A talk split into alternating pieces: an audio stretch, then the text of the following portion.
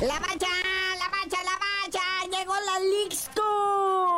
segunda jornada de tres es fase de grupos, muñeco. El Inter de Miami. La parte en serio, ¿no? Así es, carnalito. Trepidante esta jornada 2 de la League Cup y tiene que arrancar otra vez con la pulga Messi y su Inter de Miami, que nada más 4-0 le metió al Atlanta United, ¿verdad? Este, lo que viene siendo el ex equipo del Tata Martino, el director técnico ahora del Inter Miami, y que fue campeón precisamente con el Atlanta United. Goles de Messi al minuto 8 y al minuto 22. Luego Taylor descontó al 44 y al 53. Y con este resultado y 6 puntotes, Miami se convierte en el primer calificado a 16 avos de final de esta Liga Cup. Pero por supuesto que también tuvimos lo que viene siendo presencia nacional Santos, Santos, Santos de Torreón, que ya le andaba empate a dos con el Dynamo y se fueron a penales.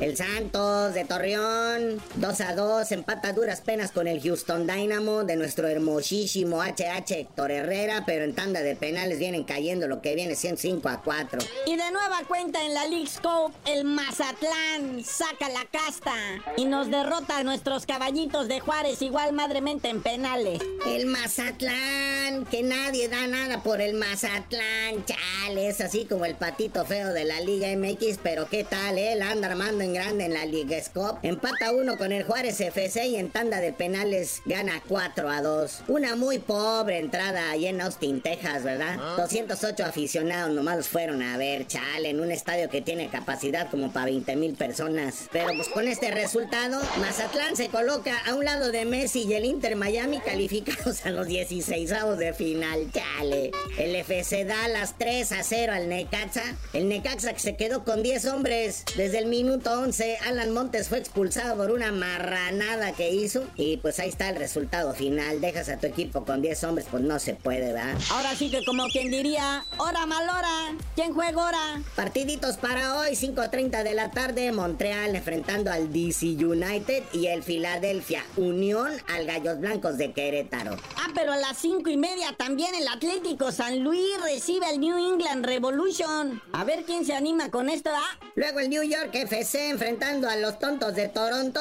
Luego el Rayado de Monterrey, la pandilla enfrentando al Real Salt Lake. Y bueno, yo ya lo había anunciado un día antes, pero no es hoy, perdón. El Galaxy contra el León, no, bueno, qué oso. Es que tú de plano te emocionas, güey. O sea, este partido lo cambiaron de ayer para hoy, porque que el León no podía salir allá de Vancouver, que porque todavía estaban tirando penales. Y pues creo que por eso perdieron el avión, que los iba a traer acá a Los Ángeles. Pero bueno, ya están listos para enfrentar al LA Galaxy, el León, hoy 8.30 de la noche. Y hoy también a las 9, el Tigres, el flamante campeón del fútbol mexicano, enfrentando al Portland Timbers.